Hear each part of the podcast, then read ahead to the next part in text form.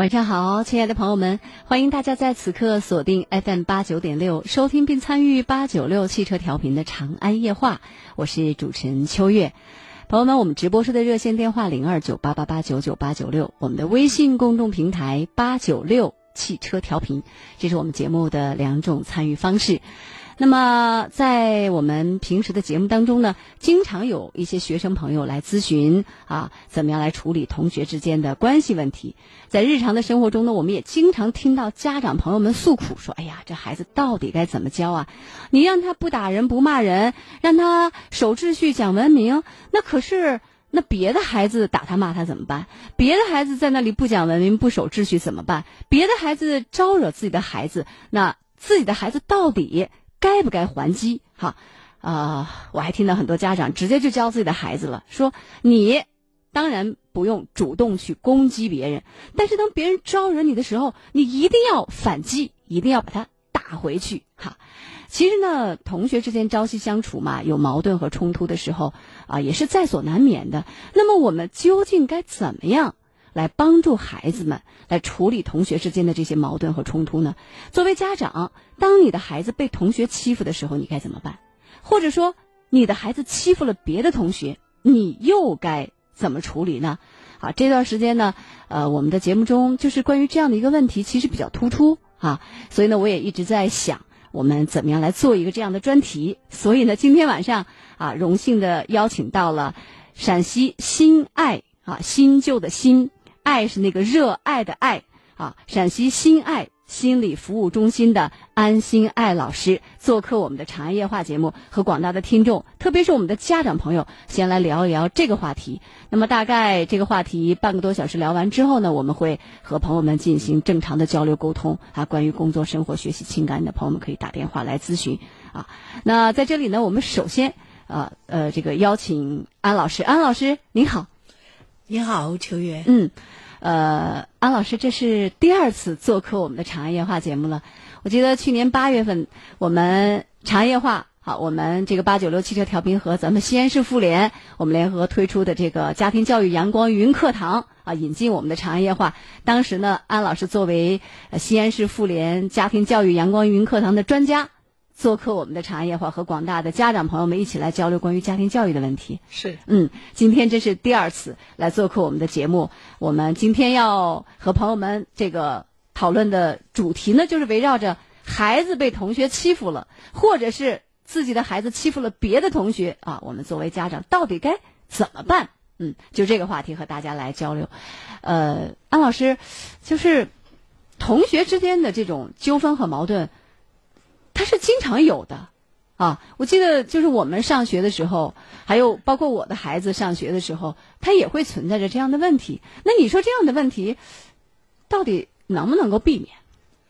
这个是没有办法避免的，因为孩子在成长的过程当中，他要去用自己的肢体行为去探索这个世界。嗯，那在这个探索世界的过程当中，比如说距离感。呃，零到三岁的孩子，如果这个探索没有完成的话，你会发现一个现象是什么呢？就说，比如说你让他拿东西，他就紧忙够不着，因为他是在零到三岁非常关键的时期，这个探索没有完成。哦，啊，你比如说，我们再说一个，有的时候我们的成人，比如说往床上躺，他看着那个枕头就在那儿，但是他往上躺的时候就咚就撞到了 撞到床头上床头上了，对，这就是距离把握不好。那他为什么把握不好呢？就是在关键期的时候，追溯到他零到三岁的时候的训练没有训练好。OK OK，这是家长在这个过程当中关键期他没有探索完成。嗯。这就是我们孩子在肢体行为的时候一定有，你也会发现有的孩子协调性不太好，是吧？嗯。人说，哎，我们的孩子协调性不好，可能就不适合运动，不是的，都是在关键期，零到三岁，呃，这个这个阶段，他这个探索这个，比如说啃手指呀、咬脚丫呀，嗯，这个过程当中，他都没有完成。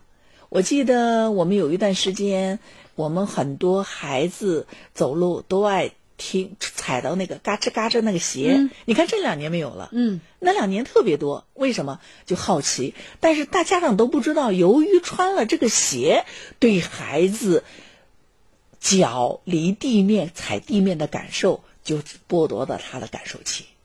你看，我们很多家长是不知道的。嗯，对呀。啊，你那个这一说，我当时还想着看着那小孩子穿那个鞋嘛，蛮可爱的。一是一踩一响，还有呢，它会闪闪发亮。OK，哎，人家觉得蛮有意思的。但是经您这么一说，实际上那个鞋对孩子的健康或者说对他的成长是不利的，尤其是对他这个肢体、肢体、肢体去感知距离，嗯，感受地面给他的一个力量的反弹，嗯。不掌握不住，嗯，你比如说，呃，下雨了，孩子会穿着鞋，呃，尽管鞋你给他说了，呃，会把鞋弄湿的，他会凉的，哎，他就是他在他在探索我踩这个水是什么感觉，哦，有的时候这个家长给孩子说了以后，你不能去踩水，不能把鞋弄湿，对，孩子他就喜欢去玩，然后不小心把这个鞋弄湿，孩子高兴的哈哈笑，妈妈一看很生气，就打孩子的屁股，对，说了不让你去干，你为什么非要干不可？是这样，实际上妈妈错了，是。应该允许孩子，他是一个探索世界的一个过程，用行为探索，他来探索这个感觉，哎，感觉他有有没有这种感觉？先说是感觉，最后才是知觉。哦，感觉。对对，再是知觉，对，感觉是什么？就跟你眼睛看到的、耳朵听到的、嘴巴里尝到的、鼻子里闻到的，还有手触摸到的、脚触摸到的。这是我们从外面来说的叫感觉。如果你不让他去体验这种东西，那对这个孩子的发展就会有影响。嗯，比如说协调，嗯，比如说协调，他这是这只是一个方面，不一定说你不让他探索，他就一定会出现这个问题。但是如果假如你的孩子中彩了呢？而且在这个过程当中，孩子去探索是至关重要的一个行为方式。嗯，你要如果去。不让他去控制他的话，他就会影响到他对这个脚、手对这个世界的一个探索。比如说，再比如跟你说一个，呃，小小婴儿，我们有时候家长害怕指甲抠到脸，会给这个小孩小婴儿戴上手套，是吧？嗯，说这样他不抓到脸了。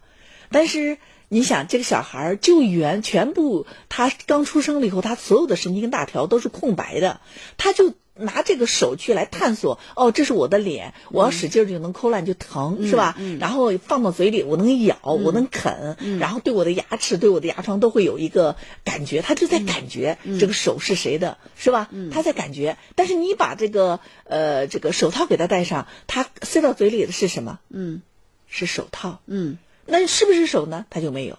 嗯，这时候他手和嘴接触了以后。传递到大脑里的反应是什么？就没有就被阻断了。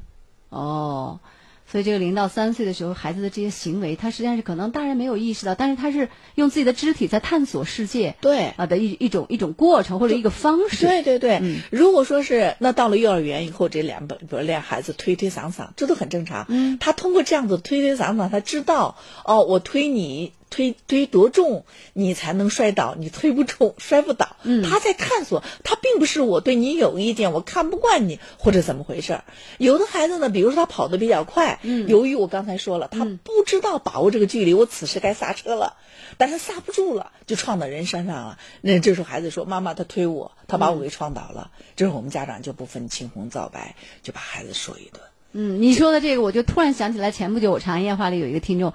呃，打电话就说他的孩子在幼儿园里被小同学就就老是给推搡，就就挖一下推一下。对，实际上你说，我就跟他讲，我说那么小的孩子，他实际上心里头不会有太多的恶意，啊，他不会是说故意要怎么样。但是您刚才的通过您的这个介绍，应该说怎么来分析这个孩子的行为？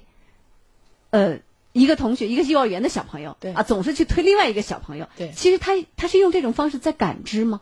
啊，是啊，他在探索，他在探索，他在探索。嗯，呃，呃，再再详细一点说，你比如说，有的小孩憋尿，嗯，啊，憋憋屎，嗯，啊，那为什么他就在感受？我此刻我能憋多长时间？我告诉妈妈，他告诉老师，我要上厕所了。我这个时间够不够到那个厕所的那个时间？他都在学会要去控制，去这个变异，嗯，达到了膀胱的。那个临界点是哪里？他都要去，但是这些东西都是说不出来的。嗯，我们家长也不知道的，只是发现这个孩子怎么这么怪呢？憋得满脸通红，还不去上厕所。他这个跟这个小孩，他去推搡这个小孩，呃，去摸摸他，呃，包括比如说你不让我摸你，然后呢，就他想摸你就变成了抠他，嗯，哎，其实都不是的，这是孩子呃相互探索的这个过程，嗯，所以家长千万不要一碰到这种事情你就这个谈闹而色变，嗯，就气得不得了哈，他又欺负我家孩子了，对，那么。作为家长，你说我们该怎么样去辨别啊？你就是在用你的肢体在探索，这是一种正常的这种碰撞，还是你就是恶意的欺负我的孩子？就像我刚才给您说的这个家长，那天他就特别气，他就说我要不要到幼儿园里去找一下老师？我找老师跟老师反映一下是可以的。嗯。但是呢，他说我要不要找一下那个孩子的家长，或者我把孩子教训一顿？你看，他就认为这是一定是一种，就至少在那个家长的心里，他认为那你是一种恶意的欺负。呃，这里头又主要有有这么一个观点，就是说我们家的孩子很宝贝，嗯，就是谁家的孩子都很宝贝，但是我们的家的我们家的孩子不能，我我打可以，你别人不能打，对，他就只认为只要别人推他一下，孩子摔倒了，都认为别人是恶意的，嗯，就是说这个防范心理来自于我们家长，保护心理、护犊子心理，嗯，都是来自于我们家长，绝对不是来自于孩子。那碰到这种情况呢，我建议我们家长第一个先观察一下。先去观察一下这个孩子是不是有意的跟孩子打。另外呢，到学到幼儿园里跟老师进行沟通，让老师来观察一下这个孩子是不是。不要先去告状，这是幼儿园之间的孩子。那到了小学之间，这个推搡搡搡，那就是他是一个建立同伴关系的一个很重要的一个信号。就是说，相当于我拍你一下，看你会不会打我，或者是呃对有有反应。我是想是友好的表示，你呢对我有没有反应？他有时候会是这样子。您说这个，我就一下想起来，我的脑海里浮现出了一种画面，就是小学生之间啊，互相推的好开心啊。是。有时候可能把某个同学都推倒，但是那个同学没有生气，反正大家就特别开心，嘻嘻哈哈。其实这是一种呃友好的一种表示。对，这是同伴的，就相当于打招呼，就跟那个蚂蚁的两个触角，你碰到我，我碰你，道理是一样的。嗯。这个小孩也是一样，但是要如果到了中学。初衷，嗯，如果如果再发生这种推搡的这个东西，那你怎么发现他是恶意的还是善意的呢？第一个，呃，这个人是不是你比如说你要跟他谈，你伤到我了，我比较疼，及时表达你的感受，你这样做我不舒服，一定要表达出来，嗯。这时候我这时候你会看他的态度是什么？你能够通过他的惯态度，比如他的表情，你能够来看他是他是故意的还是对你有气。嗯，那通过这些东西以后呢，你就知道来来进行判断。你可以问你对我是不是有意见呢？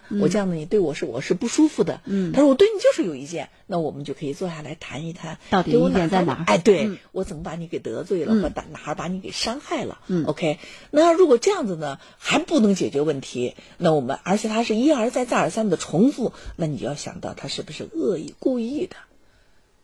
那如果是这样子的话，你通过跟他谈又没办法解决，而且能够达到比较，比如说伤害你的目的，那你就可以跟老师沟通，嗯，进一步的跟家长沟通。如果再升级的话，那你可以报案了。嗯，那就是说，其实呃，对这种呃正常的，就是说有一些冲突和矛盾的时候，那么我们可以呃。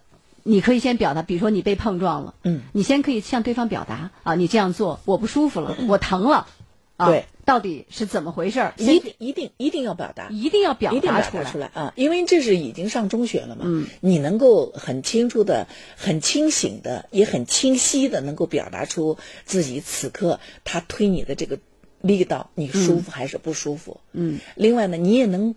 感受到他给你的磁场是恶意的还是善意的？因为他大了，他能够辨别出。可是对于小学生来说呢？小学生他辨别不出来。小学生辨别不出来的时候，这时候更多的是也要表达出来，也是要表达。你这样打我不舒服。嗯啊，你为什么要打我？可以直接说。这是孩子们，尤其是低年级的孩子是能表达了。嗯。那对于高年级的时候也是一样的，寻找有没有误会。嗯。如果没有，那我们就在。考虑一个，呃，这样的一个事，比如说，呃，这个孩子从小的时候，父母跟他的关系是一个什么关系呢？就比如说，呃，我们曾经看到一个在这个地铁里头发生的一件一个案例。这个案例是什么呢？一个女士正在吃一个呃小吃，呃，拿在手上看着也很好看。那个孩子呢就想过去到他问他要，嗯，但是这个女士呢，我又不认识你哦，嗯，这个这个孩子可不管，就上去就去抓，这个女士就把他给拨开了，嗯，那这时候妈妈呢刚好也到站了，嗯，就没有任何的表示，就领着孩子走了。那这说明了一个什么东西？妈妈觉着。你为什么不给我的孩子吃你的东西？这是到站了。如果假如没到站，是不是又会发生一场对恶战呢？啊，有可能，有可能是吧？就这里头就反映了父母在教育孩子的时候没有规则意识，嗯，没有界限，嗯，那是人家的东西，你不能拿，嗯。那可能也许在这个过程当中，比如说两个孩子从小都说，哎，你的玩具，呃，比如说我们会经常看到自己的孩子啊，包括我孙女有时候也是一样的，拿到，哎，这个东西挺好的，你你你能不能让我玩玩？如果别人说这是我的，我干嘛要给你？那有时候家长就说了，你那有啥的嘛？让我们玩一玩嘛，是吧？家长，那这时候可以，家长可以给他鼓励一下。你既然想玩人家的东西，那你就要去跟他商量，这是第一步，看人家给不给。如果是人家不给你，是不是用什么东西给人交换？这是第二步，是吧？嗯，第三步那怎么办呢？那你就一定不能强夺，嗯，是吧？一定是有一个友好的态度的商量。如果人家别人不给你，你一定要尊重别人的意愿，嗯，那是人家的，人家可以不给你，嗯。这是家长对小一点的孩子可以这样去教育培养他。他如果从小有了这样的意识啊，比如说遇到一些问题，我想要我跟你去商量，对啊，跟你去交换。然后呢，实在是不行，那你拒绝了，那我也就尊重你的意见，因为主要是人家合理的拒绝，我可以我可以来尊重。是就是家长从小教育孩子，这就没有问题。但是你看我们在生活中也发现有这样的情况，就是特别是在那个小学，有时候会有一些小男生老是欺负一个女生，哈，嗯，他他总是在去逗你。总是在去招惹你，你说面对这样的，有时候女生也会抗议，给老师去反映，但是可能效果不大。在这样的情况下怎么办？我们也看到，就是这些年也陆陆续续会有一些类似的文章出现，家长就告诉孩子：人不犯我，我不犯人；人若犯我，我必犯人啊！我就把你打回去。你说，你说这样的方式可取还是不可取？面对着总是在招惹你的这种同学，你到底该怎么办？这里头有个轻重的问题。你比如说，有的孩子呢，呃，我喜欢你，不会表达，嗯，就用这种骚扰的方式，是吧？嗯，你要去分他，呃，分辨这个，比如说他对你有没有伤害，他只是骚扰你，让你惹你烦，这是一种，那你要分辨他哦，这是一种。第二种呢，就是他真的就是很霸道的，比如说把你橡皮给我。把你铅笔给我，或者把你的什么东西强行要，你不给我我就打你。嗯，那这就是比较严重一点了，嗯，是吧？这是第二种，第三种呢，就是没有缘由的，嗯，他真的就是觉得你好欺负，就要打你。嗯，那这时候家长一定要捍卫权利和权利。这个权利一个是力量的力，嗯，一个是利益的利，嗯。那这两个的区别在哪里呢？这个。这个有权利就力量的力，它更多的是讲的是一个能力。嗯啊，这个能力是在力量不对等的情况下，嗯，你握在手谁的手握手中握有权利，比如说有的人是小组长，有的人是班长，嗯啊，他就可以去欺负别人。嗯，那假如这个氛围已经形成，呃，形成的话，那要引起我们的学校的老师和我们的家长注意。嗯，这是一个。第二个呢，就是利益的利。利益的这个权利应该是权限的事儿，你有没有这个权限能够，也就这也就是说，作为这个人，我应该享有没享有这个待遇？比如说学生，我们俩是平等的，你不能来。随便的打我，比如说包括学生，我们我记得小的时候我们都有三八线，嗯，对，你上初的时候 你不能越过，越过了后拿胳膊就捅怼你是吧？啊，那这这时候这就是你看那时候也有这样子的一个暴力现象，但是就是说会有会会分清楚一个界限，这个也是一样。那假如如果没有了怎么办？我们家长一定要学会教孩子。我记得李玫瑾就是咱们国家这个犯罪学者啊，就是公安犯罪心理学，哎，对这个哎对这个教授，这这个这这个这个教授曾经说过，呃，这个如果在孩子比较小的时候，呃，如果他反复的欺负你，你要给你的孩子说清楚，要对他学会说不。嗯，第一个先表达不，嗯，就先用语言警告对方。嗯，如果不行的话，那就是采取行动了。嗯，我您您说到这个的时候，李维锦教授的这段言论，当时还引起了社会的轩然大波哈。嗯，他是也是说到他的小孙女在幼儿园被别人欺负了，对，然后他就教给他的小孙女，他打打你的时候，你就把他的耳朵揪住。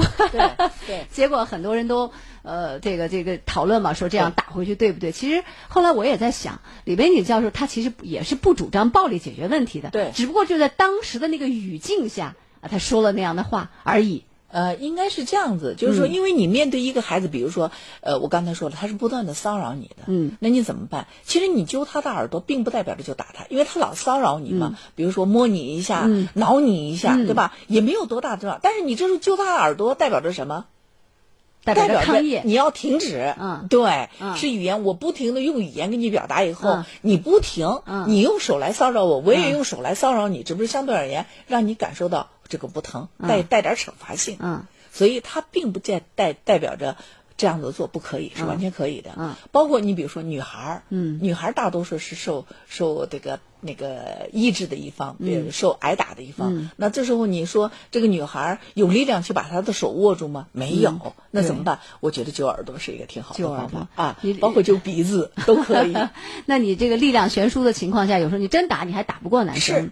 大一点，小小一点倒没事儿。对再大一点的时候，力量就就有了对比。对对啊对对，所以那这时候你要如果说是揪耳朵完完全是可以的，并不是说不可以。嗯，那但但是作为我们家长来说，我们的建议是最好是什么呢？第一个，呃，一定要让孩子去锻炼身体，嗯哎，让孩子有一个健康的体魄，有一个很好的一个一一一个方式啊。嗯呃，如果如果有一个很好的一个锻炼的身体的，他对有个力量的话，他自己有也有信心了。嗯，别人也不敢轻易去欺负你对了。对对对，呃，说到这儿，我就想到曾经曾曾经发生的这么一个案例，呃，这个有一个小女孩呢，呃，被父母抛弃了，被她的养父母养带住了。嗯，她的养父母是一个很善良的人，呃，但是他们有一些不合理的观念，比如说，由于他们没有孩子，他们觉得这上帝在惩罚他。嗯，然后有了这个孩子以后，他特别呵护，在家里很呵护，但是呢，他们不知道教孩子如何去应对。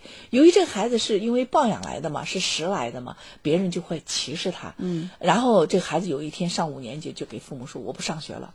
家长到学校又问了后，原来是这原因。结果他们没有积极的去面对这件事，而干了什么事儿？转学了。嗯就是说面对这个很这个在学校老受欺负，他觉得这个没有办法解决，怎么办？转学了，那怎么行呢？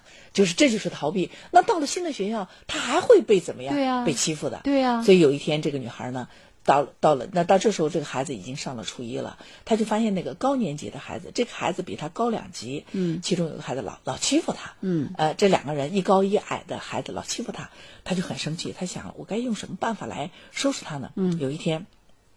该轮到他值日了。嗯，他在全校嘛，在他们初中这年级都值日，值到了这个初三这个年级这个班的时候，他拿起笤帚，当着老师的面，当着全体同学的面，就照着那个在路上劫他、打他、踢他的这个人去打去了。他说：“叫你在公路上打我，叫你在公路上截我，叫你在公路上推我。这时候，如果在公路上来了个车，你把我推倒了，车把我压死了，我父母不是多么伤心，是吧？如果说是摔倒了，呃，从桥上摔下去摔断了，还是我受罪，是吧？你还打不打我了？不管老师多么的劝，同学多么的劝，他就跟疯了一样，就把那个人打了一顿。嗯，打了一顿以后呢，那个让他真正的看到了，原来我也是不能够让你欺负的，随意欺负这是第一个。第二个，同时跟他一块儿欺负了。这个男孩子是高个子，嗯那个男孩子低个子，就赶紧向他说：“我以后我再不打你了。”嗯就是那个低个子，马上就害怕了。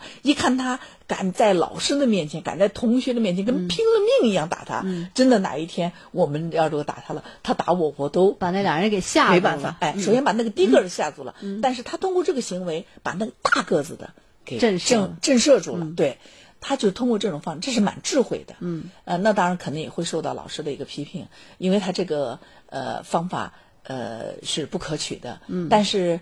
呃，从我们的这个角度来说，当他给老师告状了，给这个家长告状了，家长也来警告过这两个孩子，但这两个孩子更加变本加厉的打他，嗯，欺负他，尤其是在他单独一个人的时候，嗯，欺负他的比较多。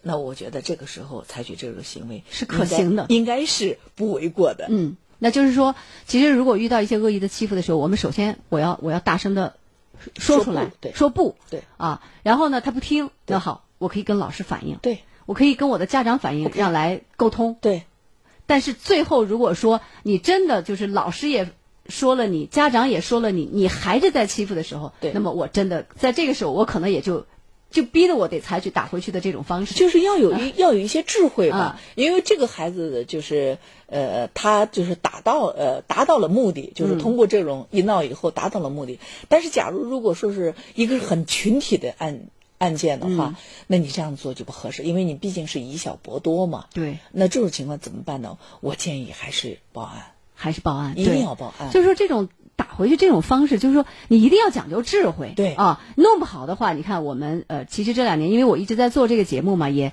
非常关注这方面的话题，会有一些就是孩子们啊，最后打架啊，最后闹出了一些啊令人感觉到非常遗憾的啊这样的一个悲剧啊呃这样的事儿，所以呢呃就是把握这个分寸啊，把握这个方式啊，先来说不，然后找老师、找家长来沟通，啊那么最后还有这个通过这个报案、法律的途径来解决，等等等等，哈，要让家长呃教给孩子智慧的来解决这些问题。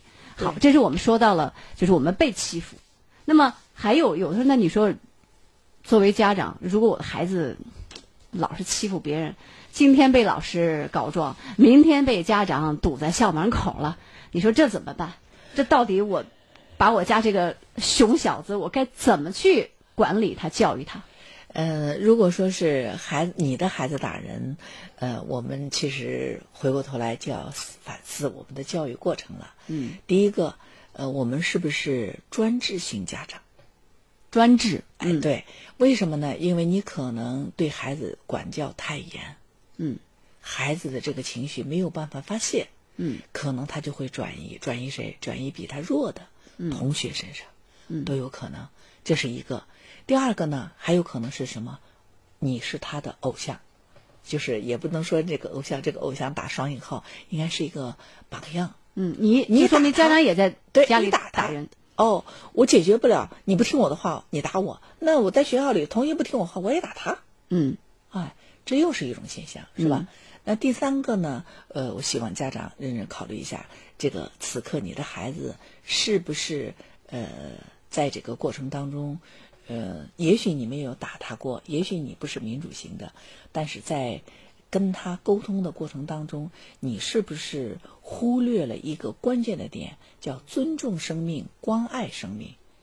比如说，举个例子吧，呃，如果发生了一件恶性事件，呃，你说哟，呃，你要有一个呃同情心和悲悯之心来谈论这件事儿，而不是说哟，地球上这么多人，也该死点人。嗯，这个话说出来，给孩子留下很深的影响。嗯，也许当下孩子没有什么特别的，嗯，但是遇到一些事情他没办法解决，可能这个芽就出来了。嗯啊，这么多人，你活着干嘛呢？多头多余的，我干脆揍你一顿算了。嗯，打死了就算了。嗯，他甚至有时候不爱惜自己的生命，你会有时候会发现这个孩子就是特别冲动，有时候会跟这个有很大的关。嗯但是在小学阶段和幼儿园阶段，我们不外乎呃想的是家长的一个更多的是一个呃这个方面的问题哦，我们家长考虑。但是到了青少年的时候，我们大家一定要注意点儿，青少年他可能就是他的大脑呢，呃，尤其是前额叶还没有完全的发育成熟，这是要注意的。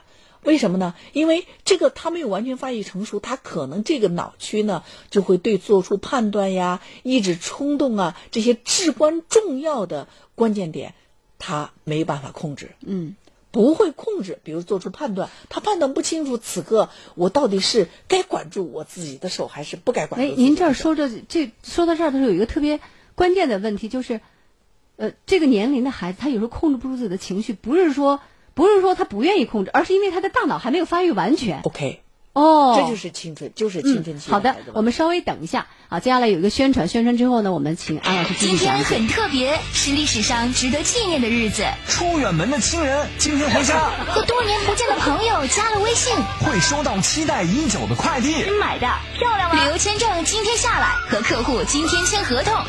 我们不给你复制粘贴的生活，八九六汽车调频，给你独一无二的今天。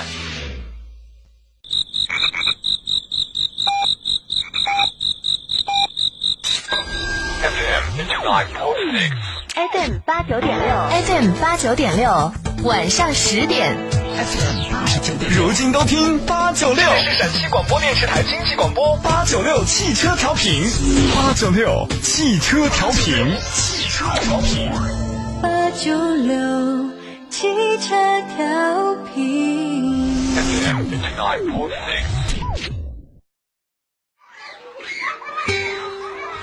有时候我们听的不是某件事，而是似曾相识的时光。八九六长安夜话。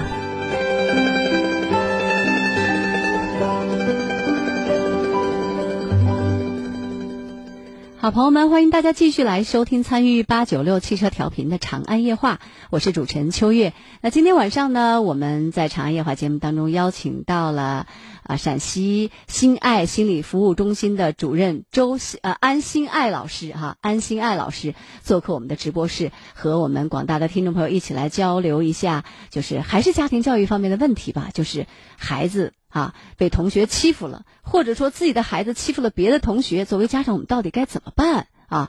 那么安老师呢？啊，这是第二次做客我们的长安夜话节目。去年的八月份，安老师作为西安市妇联家庭教育阳光云课堂的专家呢，曾经做客过我们的长安夜话节目，和广大的家长和广大的听友交流过家庭教育方面的话题。啊，今天呢，我们又选择了一个呃，这个。广大的听友吧，在这段时间里面啊，比较就是集中关注的一个话题啊，我们邀请安老师来和大家从这个专业的角度啊来予以介绍，给我们广大的听众朋友一个算是一个呃辅导吧。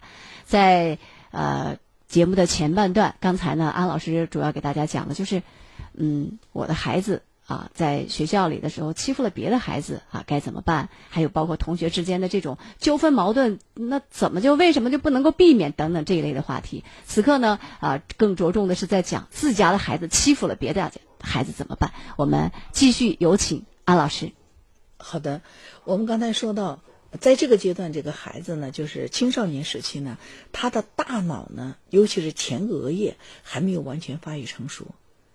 还没有完全发育成熟，因为大脑它有一个逐步的一个完善过程。嗯，那这个区段主要是这个脑区前额叶主要做什么呢？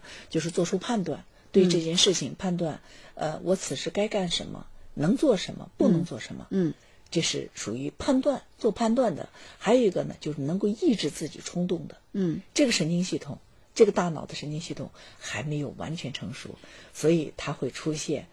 管不住自己行为的一个现象。您说到这儿，我突然想起来哈，我上中学的时候，各方面表现都挺好的。就是，呃，我记得我们那个班主任老师曾经有一次给我这个鉴定嘛，期末的时候鉴定什么什么什么什么都好，但是有时爱冲动。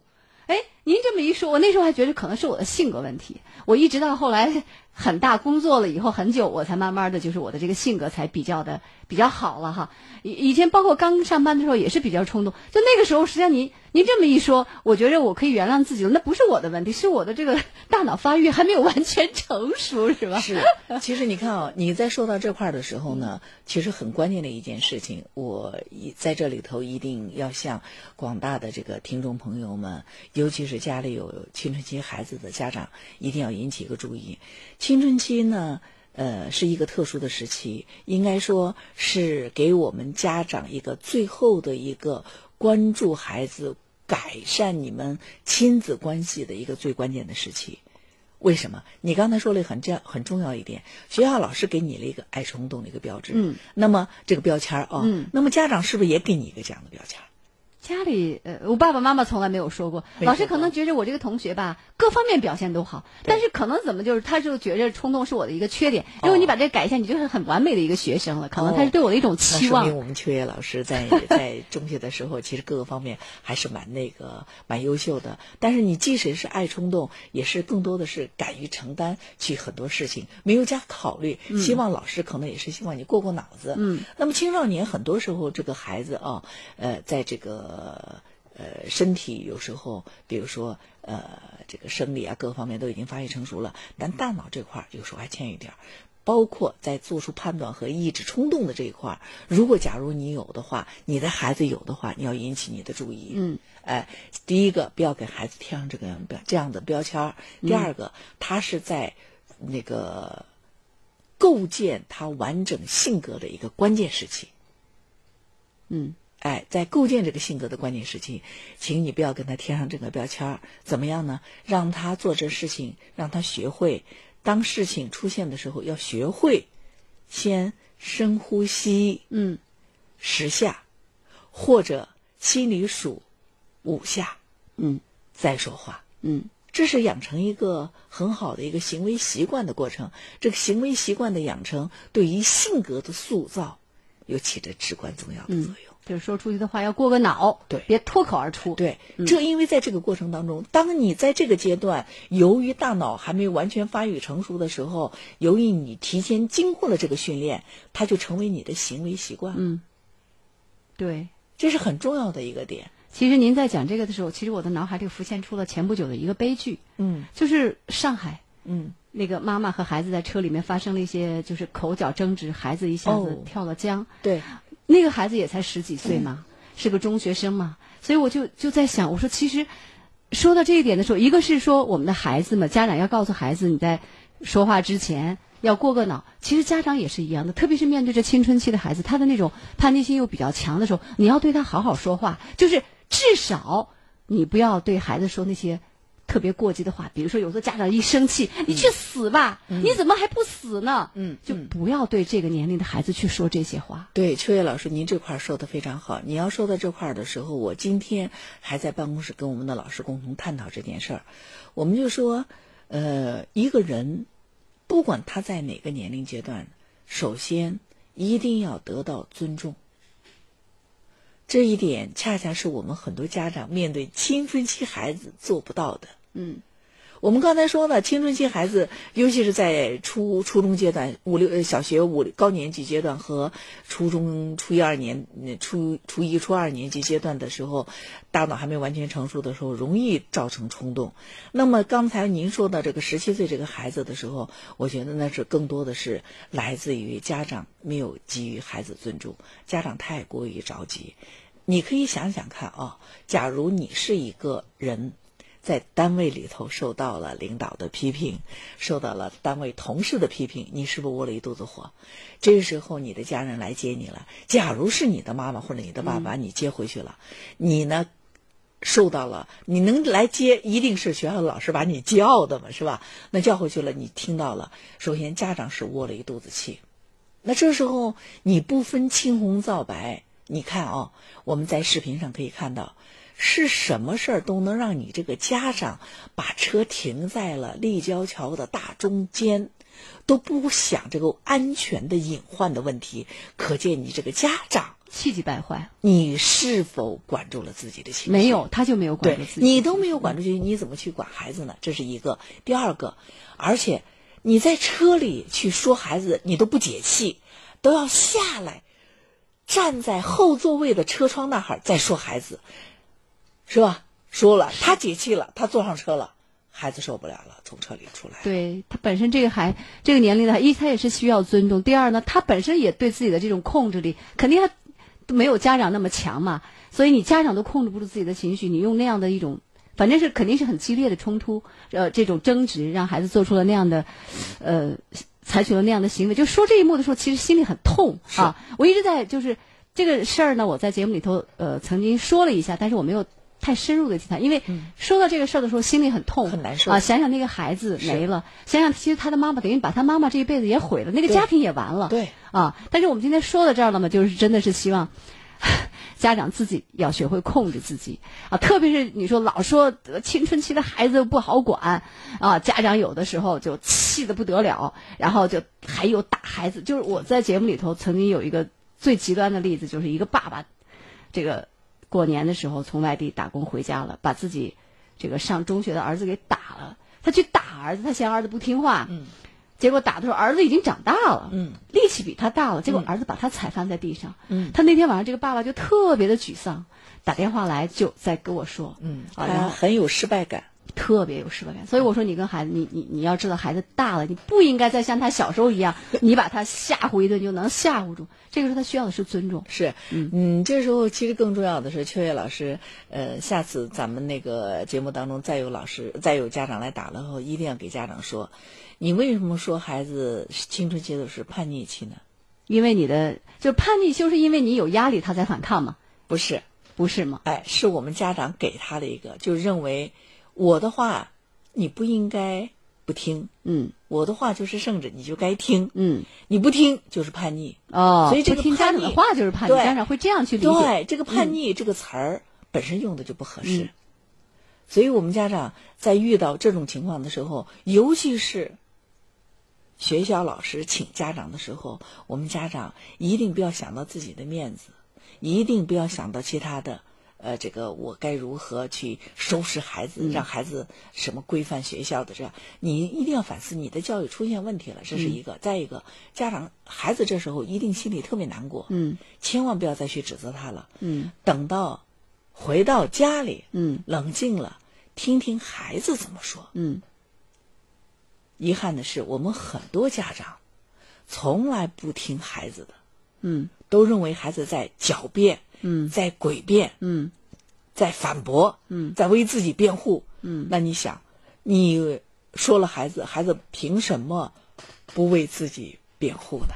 对他也是一个人呐，对，是吧？嗯一一违反了你的意愿，你就说他是叛逆。嗯所以这个叛逆的词儿，希望我们家长以后不要再说。嗯如果你有这种想法，说明你还想把孩子控制在自己的手里，嗯。这是危险的。嗯，好，我们再回到我们这个话题上。如果家里的孩子欺负了，就孩子欺负了别的孩子啊，老是天天告状，我该怎么跟我的这孩子来说？我是打他大了也打不过了，我到底该怎么来来管理？啊，认真思考了。刚才我说了，首先第一点，你要认真思考，你这孩子是处在是一个什么状态。嗯，呃，我刚才说了，第一个呢，就是你有没有是不是专制性的父母？嗯就跟刚才那个那个家长在外头打工，回到家里头，孩子不听话，他打孩子。嗯那你打我，那就紧接着第二点，你打我了，我会打别人，因为我打不过你的话，那是能打过的，嗯能把家长给踩到地上。那要如果有的孩子刚刚上初一、初二打不过了怎么办？嗯，是吧？嗯，那他就要把这个东西再还回去。嗯，哎，那么第三点呢，如果孩子有暴力倾向，我刚才说了，是不是家长的无意的一个行为给孩子内心里种下了一个没有善缘的一个根，这是也很重要的。嗯，那第三个孩子再打，如果再去真的去打人的话，就认真思考一下孩子为什么，是不是有焦虑的情绪，嗯。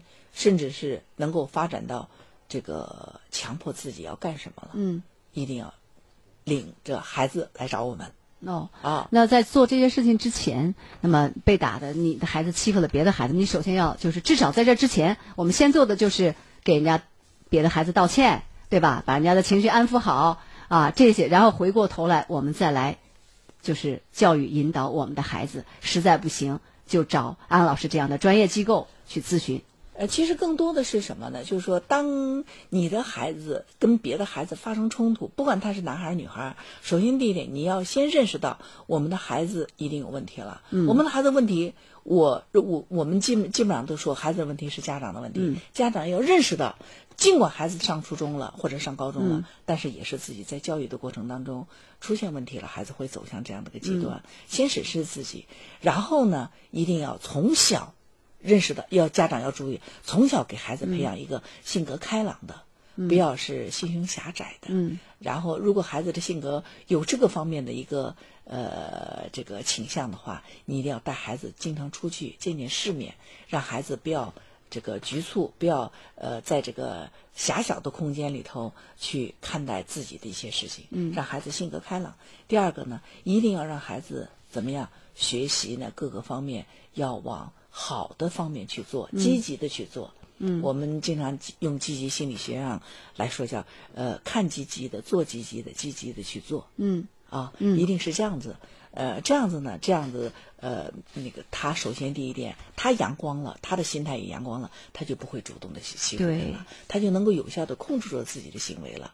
那么，如果他不去欺负别人，他还可能有效的防止被欺凌。嗯，他不光欺不欺负别人了，嗯他还可以防止被欺凌。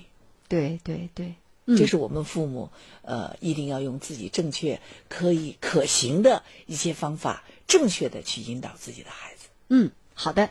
我们今天晚上呢，这用了哎呀四十多分钟的时间哈，呃，来和就是请到了咱们的这个专家啊，这个陕西心爱心理服务中心的安心爱主任哈，安老师来做客我们的直播室。那么，心是那个新旧的新，爱是热爱的爱哈，心爱心理服务中心的安心爱老师做客我们的直播室，来和大家专门交流了一下，就是孩子。啊，欺负同学或者被同学欺负，我们家长该怎么办啊？那么在这里呢，也再次代表我们广大的听众朋友，衷心的感谢安老师的精彩的讲解，谢谢您，谢谢你，秋叶老师，谢谢听众的收听，希望以后有机会还能够请您做客我们的节目，给大家从专业的角度来分析更多的问题。好的，可以。好，那好，听众朋友，呃，这里是长安夜话，我是秋月。那么稍后呢，我们的直播室热线电话零二九八八八九九八九六，零二九八八八九九八九六开通。朋友们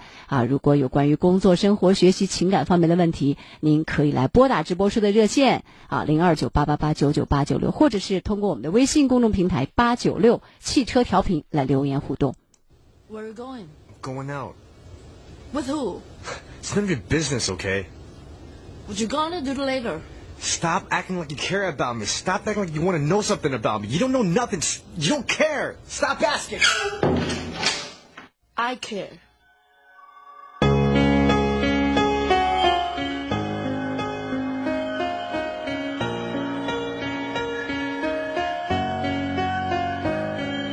每一次我想看到你，我们却更有距离，是不是？ 错言语，也用错了表情。其实我想感动你，不是为了抓紧你，我只是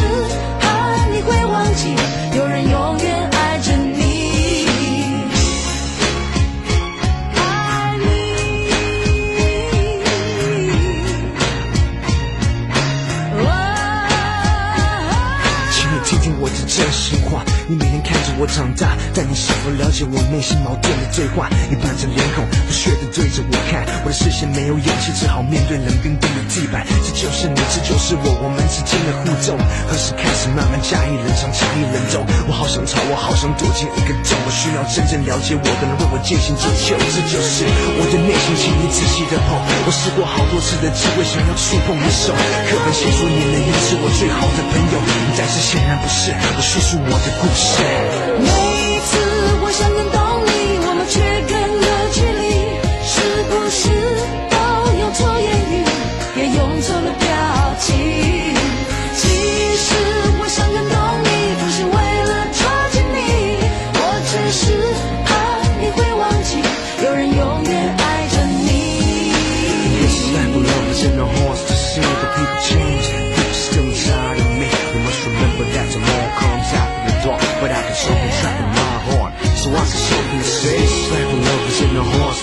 to say. The people change, but people still inside of me. We must remember that tomorrow comes out of the dark. But I got something trapped in my heart. So I got something to say. 每次我想感动你，我们却更有距离，是不是都用错言语，也用错了表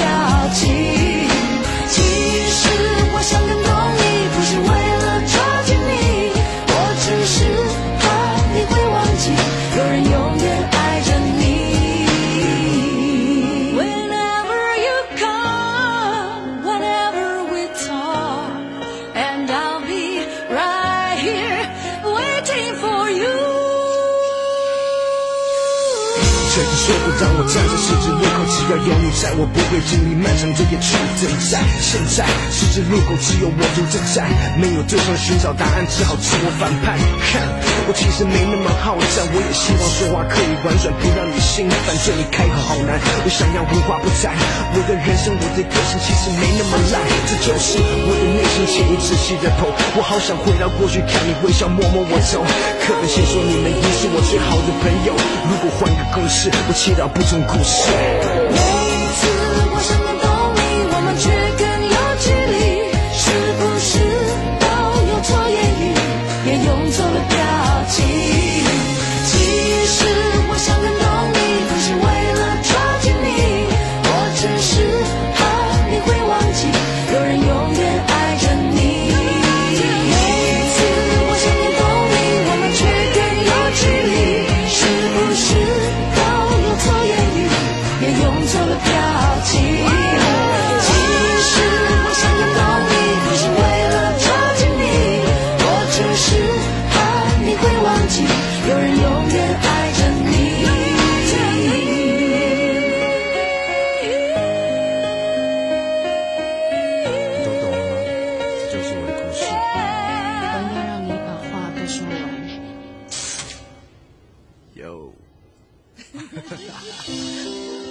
人成熟的不是岁月，而是岁月里的经历。八九六长安夜话。八九六长安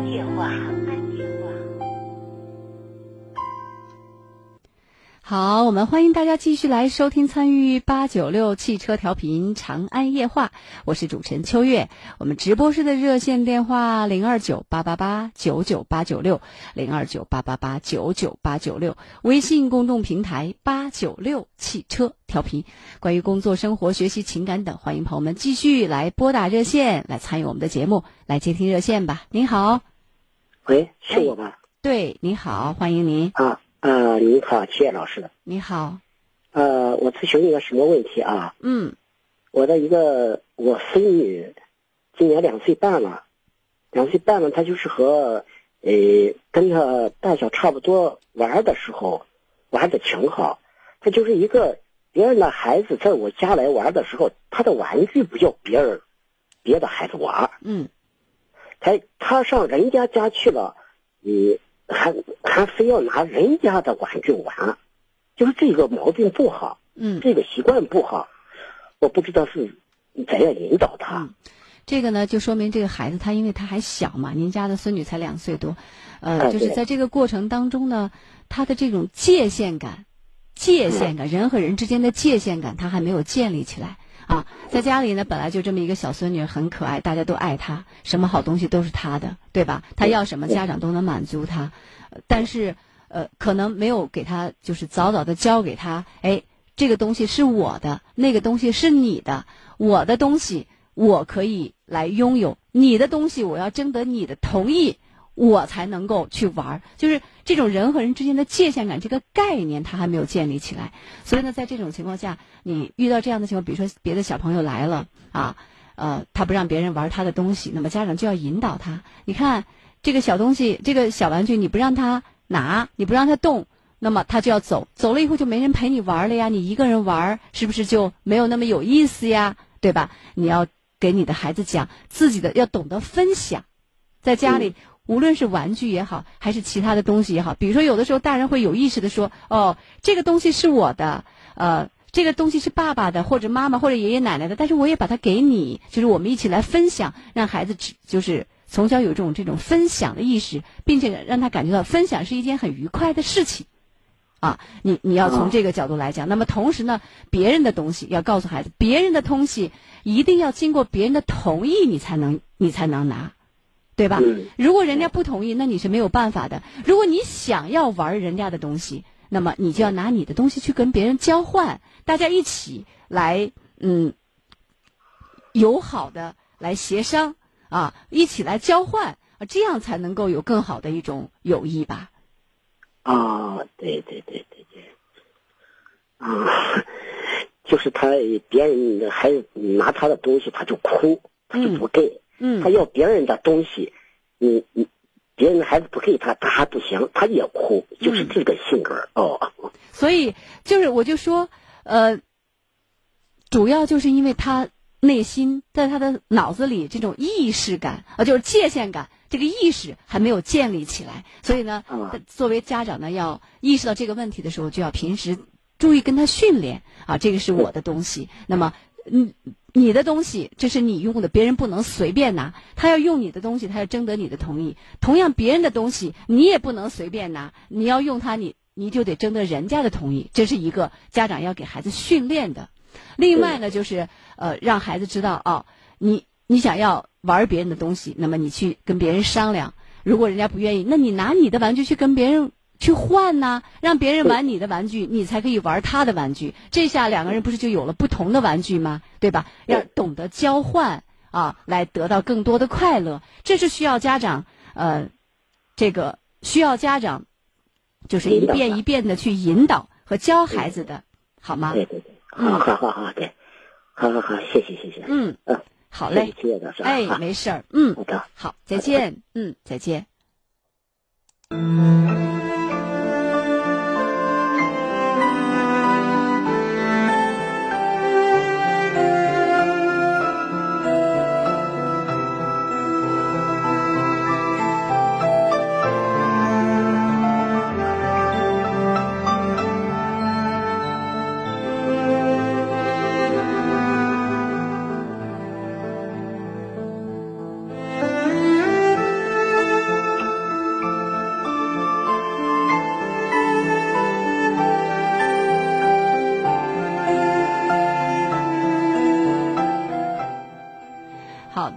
那朋友们，我们欢迎大家继续来收听参与啊八九六汽车调频的长安夜话，我是秋月，我们直播室的热线电话零二九八八八九九八九六啊。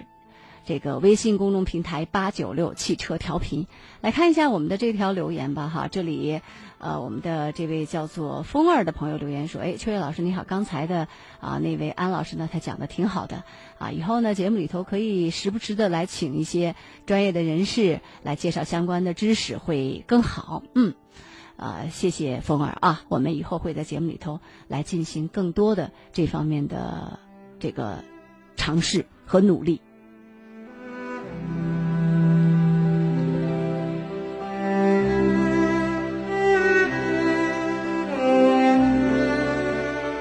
在我们的微信公众平台上的这里哈，骑士城堡在这里留言说：“秋月老师你好啊，你说现在的资讯这么发达，每个人的文化程度比以前都高了很多，为什么两口子过日子却吵吵闹闹，把具体的问题不往有利的方向去思考呢？”我觉得其实你已经都在你前面的话里面都已经说出了这个问题的答案，因为资讯太发达嘛。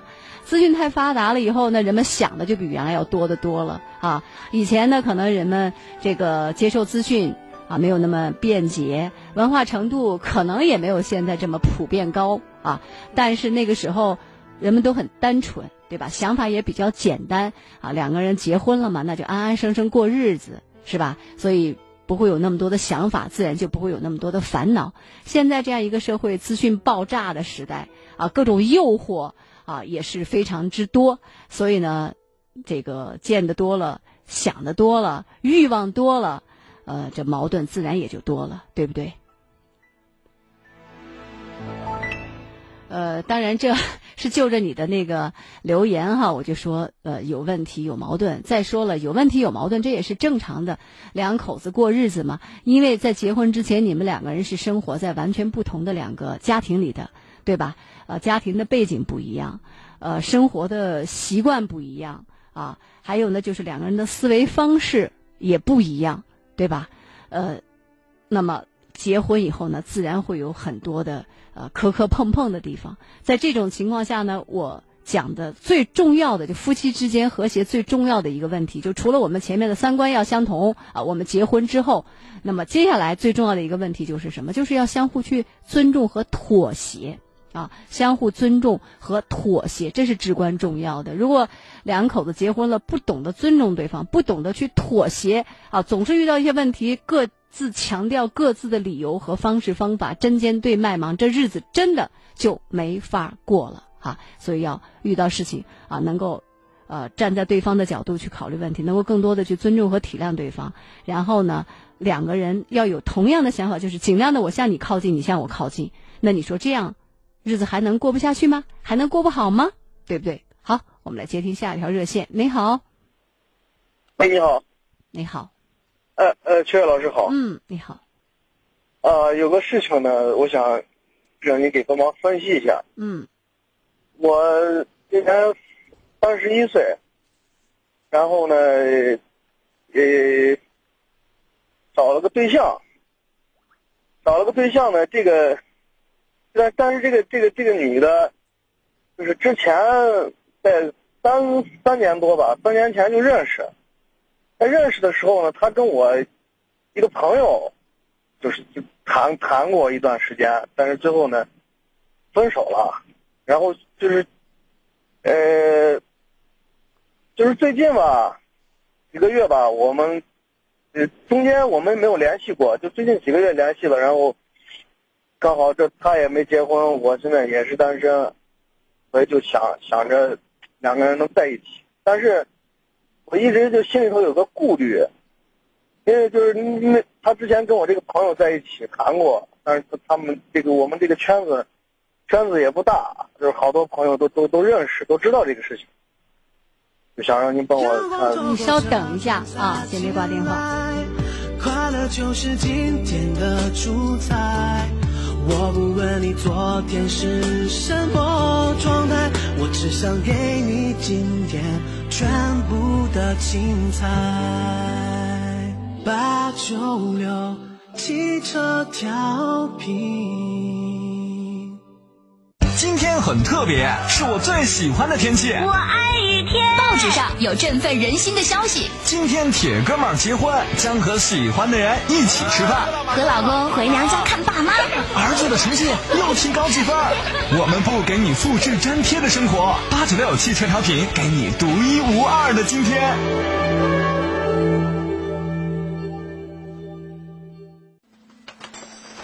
我希望有个如你一般的人，如春天清爽的风，如古城温暖的光。八八八九六主播达人秀。我是白凯，大家都叫我老白，不是因为别的，而是因为事儿交给我之后就一个字儿稳。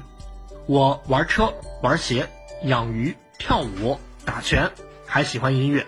不少朋友都知道我跳舞不错，但你们不知道我在背后究竟付出了多少。十五年的舞龄，日复一日的刻苦训练，数次星光大道、央视春晚等节目的经验，铸就了即使是爱好，也可以成为小有名气的舞蹈编导。生活中我们会扮演很多角色，有时候角色会多到忘了自己是谁，但我认为，这才是属于你的精彩。遇见你，遇见你，遇见世界的遇见世界的一百种可能。八九六汽车调频，有热爱，够生活。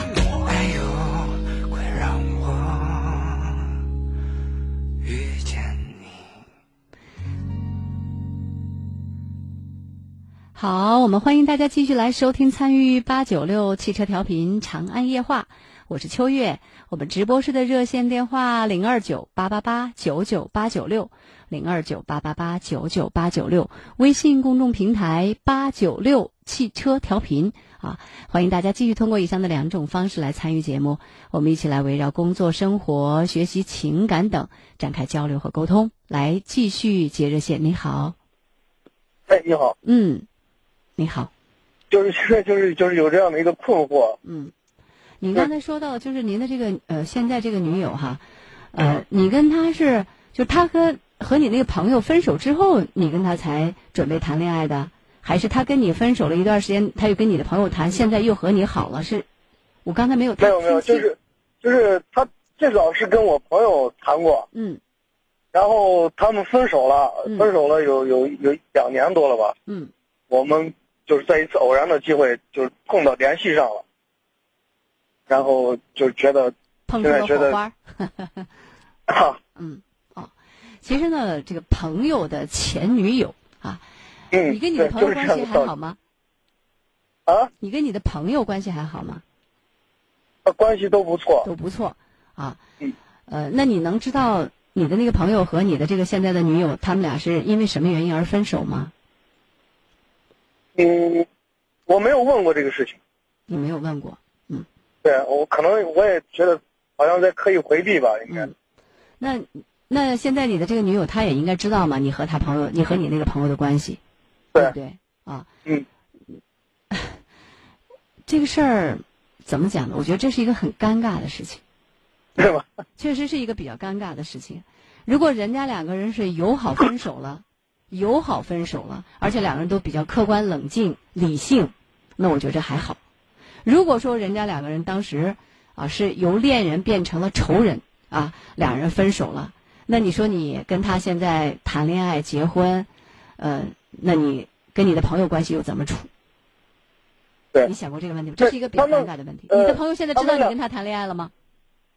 啊，你的朋友知道你现在跟这个女孩谈恋爱了吗？目前还不知道对，所以这是一个比较尴尬的问题。啊。这他们两个是嗯是属于那种和和平的分手和平的分手，啊，分手之后两个人还有联系吗？呃，基本上没有联系，那你那朋友现在有女友吗？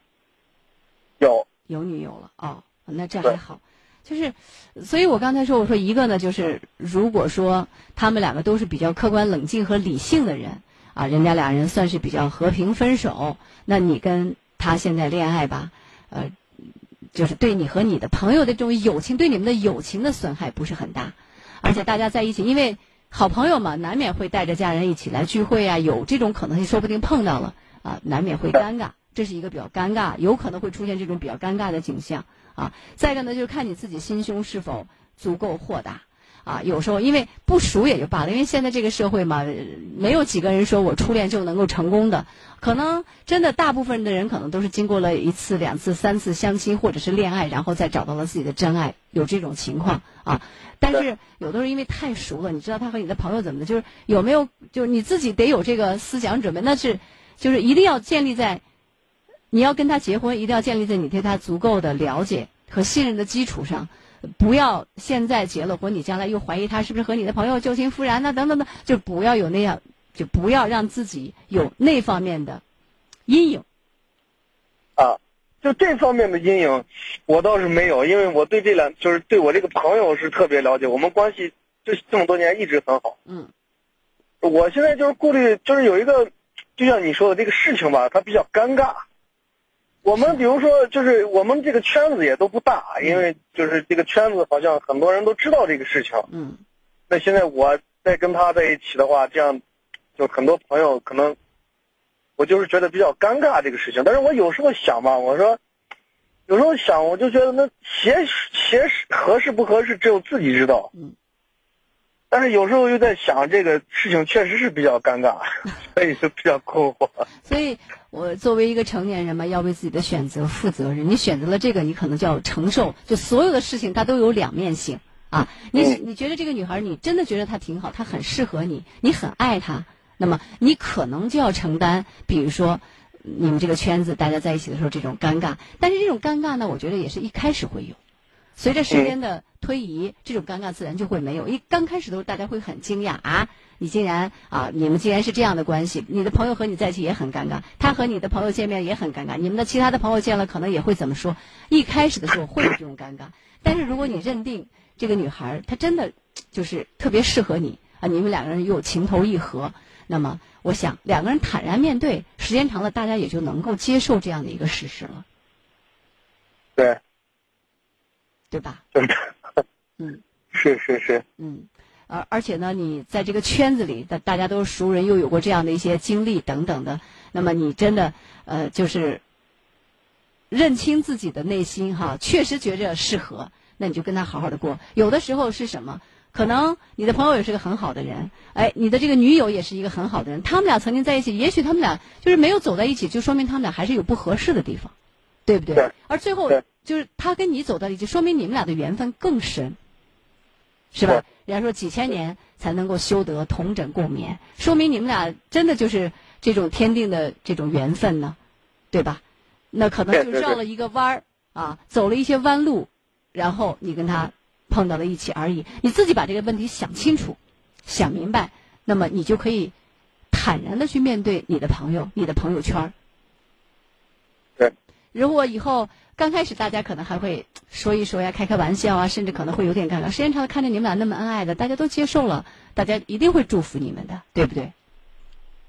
对对对，嗯，那就是说，自己把这个事情还是得得得自己去消化。对，当然要自己去消化，这种尴尬是必然的，是不是？这个事情确实是有一些尴尬，嗯所以我因为我一直听您节目，我觉得您说的特别好，嗯，就就就就下定决心给你打个电话咨询一下这个事情。那这个既然躲不过嘛，啊，既然你认定了啊要跟这个女孩儿恋爱结婚，啊，那么也既然你认定了，你你你也躲不过你的那些朋友和朋友圈，那么你就接受，就去面对好了，对不对？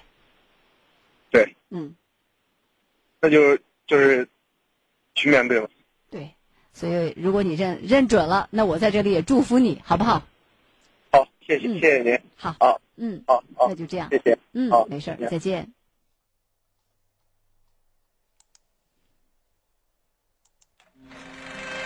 二十年前，都市夜空当中的一道温暖电波延伸至今。你为什么每次都要这么搞呢？搞这样的别扭，让我让我过不去，你知道我。二十年后，迷茫的一代，生活美满。从一数到十，你爱我有多少？我不告诉你。不行啦，你赶紧说啦。改变生活有千万种可能，总有一句话改变人生。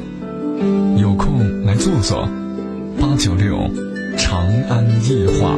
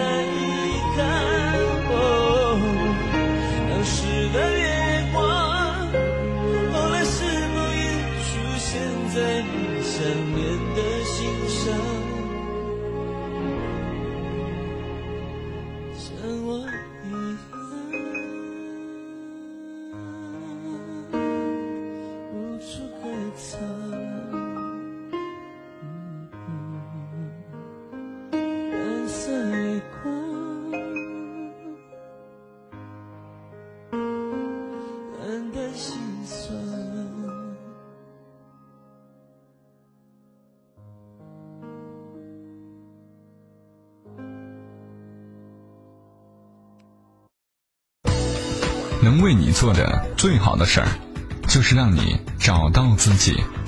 我是八九六长安夜话。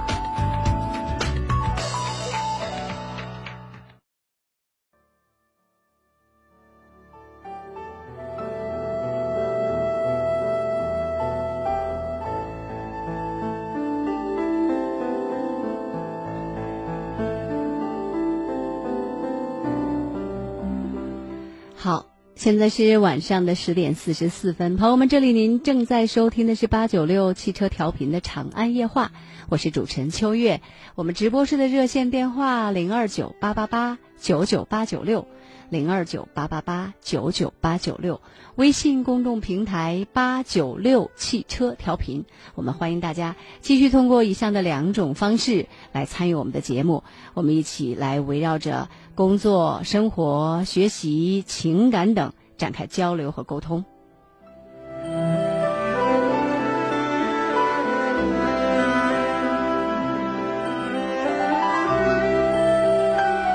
在这里呢，也给大家来插播一条消息吧，哈，这是记者呢今天从陕西省西安市中级人民法院获悉，经过最高人民法院核准，今天上午西安曲江六号小区入室抢劫杀害一家五口的犯罪分子刘晨鹏在西安市被执行死刑。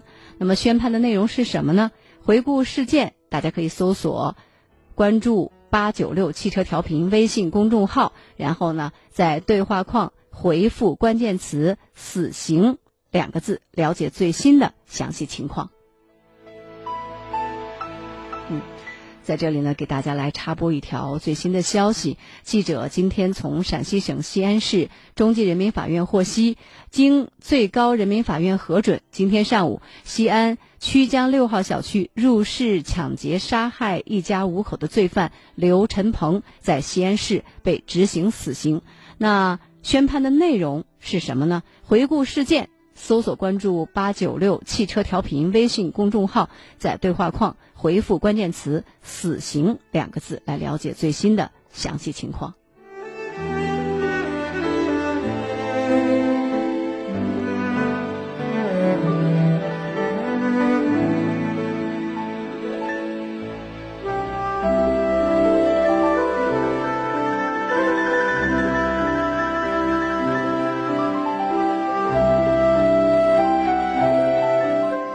在我们的微信公众平台上的这里啊，还有一位叫做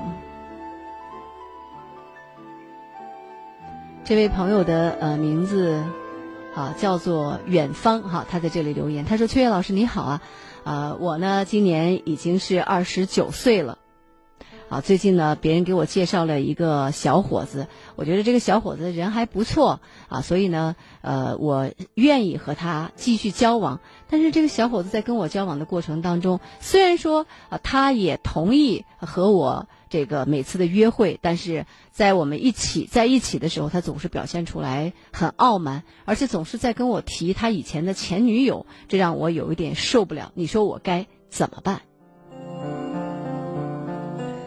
呃，那这位叫做远方的朋友哈，你说你这相亲对象哈，呃，总是在一起的时候呢，跟你谈他前女友，然后呢，呃，他还在和你在一起的时候呢，比较的傲慢啊。当然，因为你喜欢他，可能在你们俩的这个呃交往的过程当中，是不是你显得要更加的主动一点？不过呢，呃，虽然说这个男生他没有拒绝呃和你这个再次的约会。但是通过他跟你约会的这个态度来说，哈，我觉得这个男生啊，要么他就是情商太低，要么他真的心里头就没有把你当回事儿。那么，之所以答应和你约会呢，啊，就是来作为一种作为一种消遣啊，呃，来排遣自己的这种孤独啊。我觉着是这样。我为什么说要么他就是情商低呢？你看，他也是来和你相亲的，对不对？那么。如果他真的心里头喜欢你的话，那他应该注意自己的言行举止，对吧？应该知道，就是 在自己新结识的女生面前去大谈特谈自己的前女友，这是一大忌。但是他总是在你的面前大谈特谈，而且在你的就是面前的态度的那种傲慢的这种态度，呃，那。如果说他心里对你还是有一点点喜欢，或者说想跟你交往，但是他这样又这样做的话，那就说明他是一个情商很低的人，啊，傻啊。那么这样的，呃，有点傻的这样的一个小伙子，我想你真的跟他在一起了，可能以后的生活中还会有很多让你尴尬的情形会出现的哈。你要想考虑清楚。那么这是一种可能哈，当然还有一种可能，那我觉着那就是他，嗯，诚心吧。诚心的，他也没想着要跟你谈恋爱。那你约他吗？啊，那至少让他有个说话的对象啊，至少让他不至于那么无聊或者说孤独啊，对吧？让他呢也能够哎显示出来，你看还有女生喜欢我，但是他从内心又又不是很能接受你，所以呢他会在你的面前表现出来那种傲慢的态度啊啊，在你的面前去谈他的女友啊啊等等，显示出他有多能似的。那么我觉得如果这种情况哎。反正无论是这种情况也好，还是前一种情况也好，对这样的男生，我还是希望你警惕吧，冷静吧。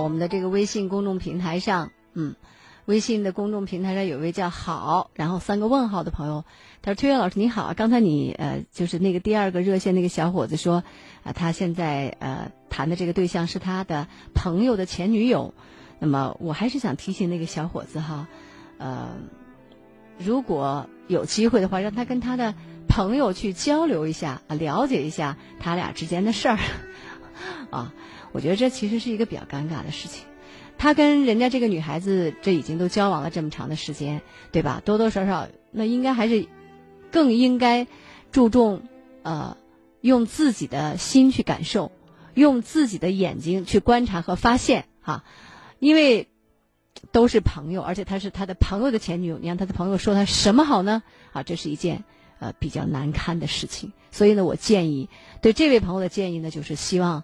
他能够靠自己的眼睛去观察，啊，靠自己的心去感受。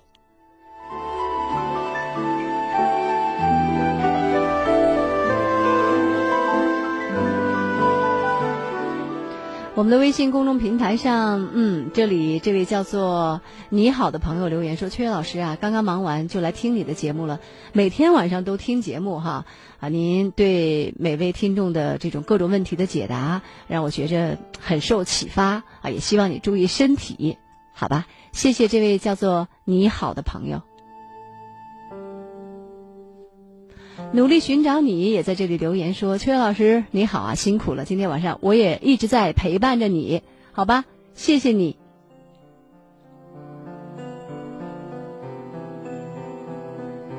还有这位桑，这位叫做桑的朋友留言说：“秋月老师，哈哈哈，赶上了一个节目的尾巴，但是我要来打个卡，喜欢你会一直支持你的节目。”嗯，谢谢桑。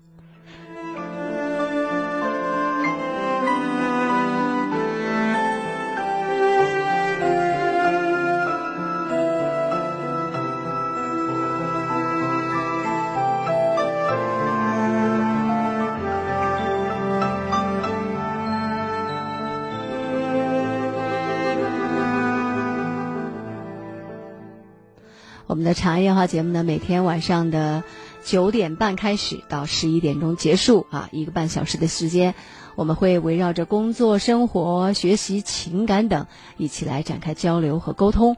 那么每个星期一、二、三、四和星期天啊，这五天的节目呢是由我来主持的啊，连起来呢就是每个星期天开始，然后到星期一、二、三、四啊。这是我来主持，星期五和星期六是由呃小辉老师来为大家主持的啊。明天晚上、后天晚上，明天就是星期五了，这周过得好快啊！啊，明天晚上、后天晚上就是小辉老师来主持。礼拜天呢，我会来继续坐在直播室等候大家。我们的微信公众平台上，天凉好个秋，在这里留言说：“秋月老师啊，您好，我是一名高中生，是一名女生，我喜欢上了啊我们班里的另外的一个同学。”我感觉到那个同学呢，他还是有点喜欢我的啊，但是呢，就是我不知道我该怎么办 啊。这是一个高中的同学嘛，那我觉得正常的友谊就好啊，对不对？那同学之间啊，大家能够同窗呃，不是同窗共读啊，这也是一种难得的缘分。如果说两个人能够经常的呃志同道合，说到一起啊。两个人呃交流沟通，关于学习啊、生活呀、人际交往的很多的心事啊，我觉得这都呃没有什么问题。那么呃，当然女同学之间嘛，呃，那我觉着可以把她作为闺蜜哈，可以跟她说很多的心里话、小秘密啊，可以来分享。但是如果是一个男生的话呢，还是要保持一定的距离啊，因为呃有的时候就是这种。距离如果把握不好，可能会给自己带来一些不必要的麻烦。毕竟还是学生阶段啊，你的呃人生都还没有独立，对吧？你还在处于这个求学的呃这个阶段，而且呢即将要面临着高考，所以呢，希望你能够把握好和同学交往的这个分寸啊，呃，安排好你的学习，以及处理好你的学习和这个生活的关系。好吧，嗯，还有一位叫做 Fly 的朋友问我说：“秋月老师你好，害羞算不算是情商低呢？” 害羞当然不算是情商低啦啊，嗯，那我记得谁说过一句话，古人说过，就是无羞涩之心非人也。这羞涩是人的一种，就是就是一种人的一种本能吧。而且有的时候，这种羞涩它也是一种很非常非常就是美好的一种呃感觉，对不对？呃，所以如果说你看到你你你就要自己去调整。如果一个人彻底的没有了这种羞涩、害羞的这种感觉，那我觉得这个人是有点可怕的。但是呢，如果说你特别的害羞，你就要去锻炼自己的胆量啊，提升自己的自信，锻炼自己的胆量，通过呃这方面的努力来让你变得啊能够不那么害羞，特别是在一些呃这个必要的场合，你能够落落大方。希望你早一天能够成长成为一个落落大方的。啊，这样的一个青年人，好了，今天晚上时间的关系，我们的长安夜话节目到这里就全部都结束了。在这里呢，我也再次代表我们的导播苏妮，感谢大家的收听和参与。礼拜天的晚上，朋友们，再会。